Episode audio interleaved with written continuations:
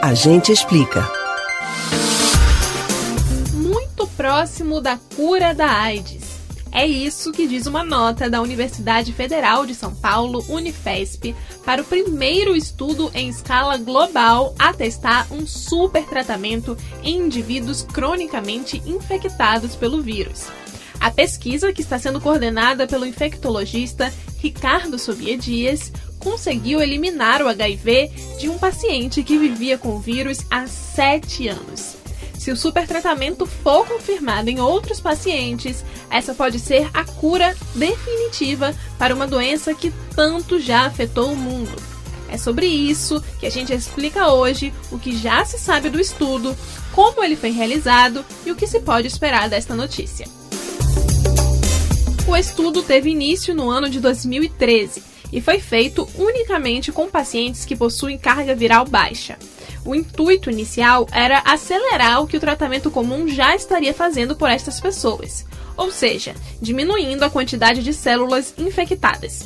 Foram recrutadas para o teste pessoas que iniciaram o tratamento com infecção pelo HIV relativamente recentes e pacientes em tratamento com carga viral indetectável há mais de dois anos. Isso tudo no ano de 2013.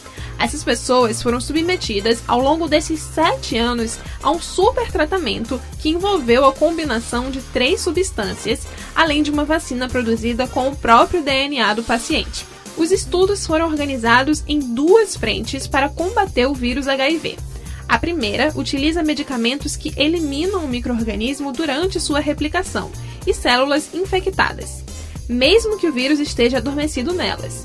Já a segunda visa o desenvolvimento de uma vacina que leve o sistema imunológico a reagir contra as células doentes que os fármacos não conseguem eliminar. O paciente noticiado foi um dos 30 voluntários com carga viral indetectável e sob tratamento padrão que participaram de um dos testes do estudo. Na época, os voluntários foram divididos em seis grupos e receberam diferentes combinações de remédios que eliminaram o vírus, além do coquetel de antirretrovirais usado no tratamento padrão. Segundo a UNAIDS, Programa Conjunto das Nações Unidas sobre HIV/AIDS, até dezembro de 2018 havia cerca de 37,9 milhões de pessoas em todo o mundo vivendo com HIV. Desde 2010, a mortalidade relacionada à AIDS caiu 33%, em grande parte graças à evolução do tratamento antirretroviral.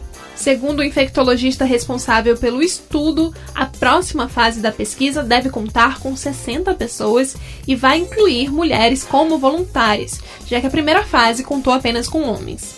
Por enquanto, a pesquisa está paralisada por conta da pandemia do coronavírus mas a gente espera que em breve a cura definitiva desta doença seja noticiada e que a pesquisa brasileira beneficie milhões de pessoas em todo o mundo.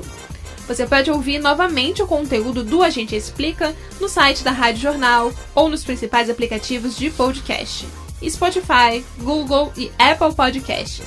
Beatriz Albuquerque para o Rádio Livre.